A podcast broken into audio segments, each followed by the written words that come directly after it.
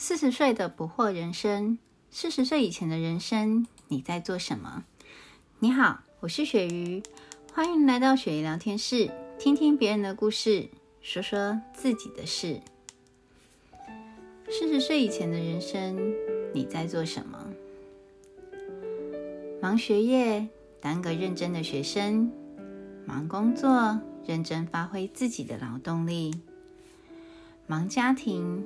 当个认真的爸爸或妈妈，什么时候认真的替自己忙过一场？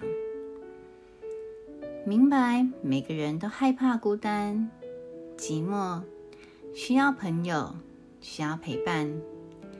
也明白外在的价值观的比较心态，无论是车子、房子、工作、学校、婚姻、孩子等等。因为害怕被抛弃丢下，于是把自己的人生活成了来者不拒的烂好人。但请试着按下暂停键，好好检视过往的生活，是否真的是顺从自己的心，好好的任性活一场。四十岁了，发现很多的争执与吵架，委屈与心烦。在乎与不舍，都是来自于期待他人习惯及理解自己的生活方式、情感的重视等等。于是开始试着抽离自己的角色，无论是家人、朋友或同事，试着用拉开距离的方式去看待发生的人事物。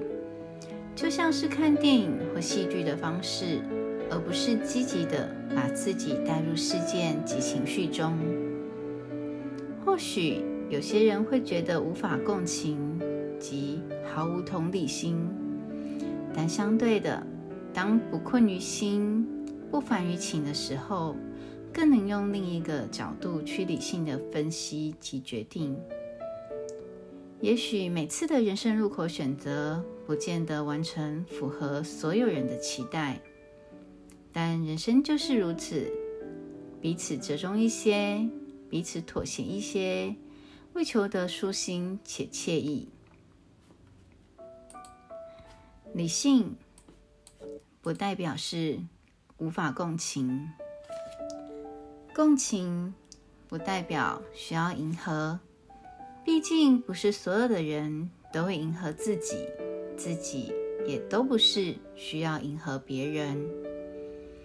四十岁以前的人生总是活在别人目光下，我们在意他人的评价、他人的看法，却从不问问自己的心是否愿意真心的接受这些强加于身上的标签。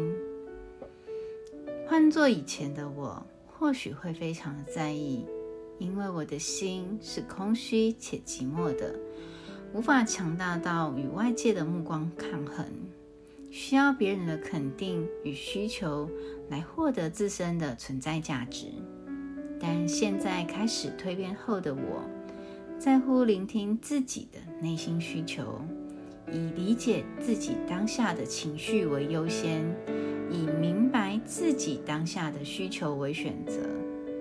但这不是自私，这是学会爱了自己。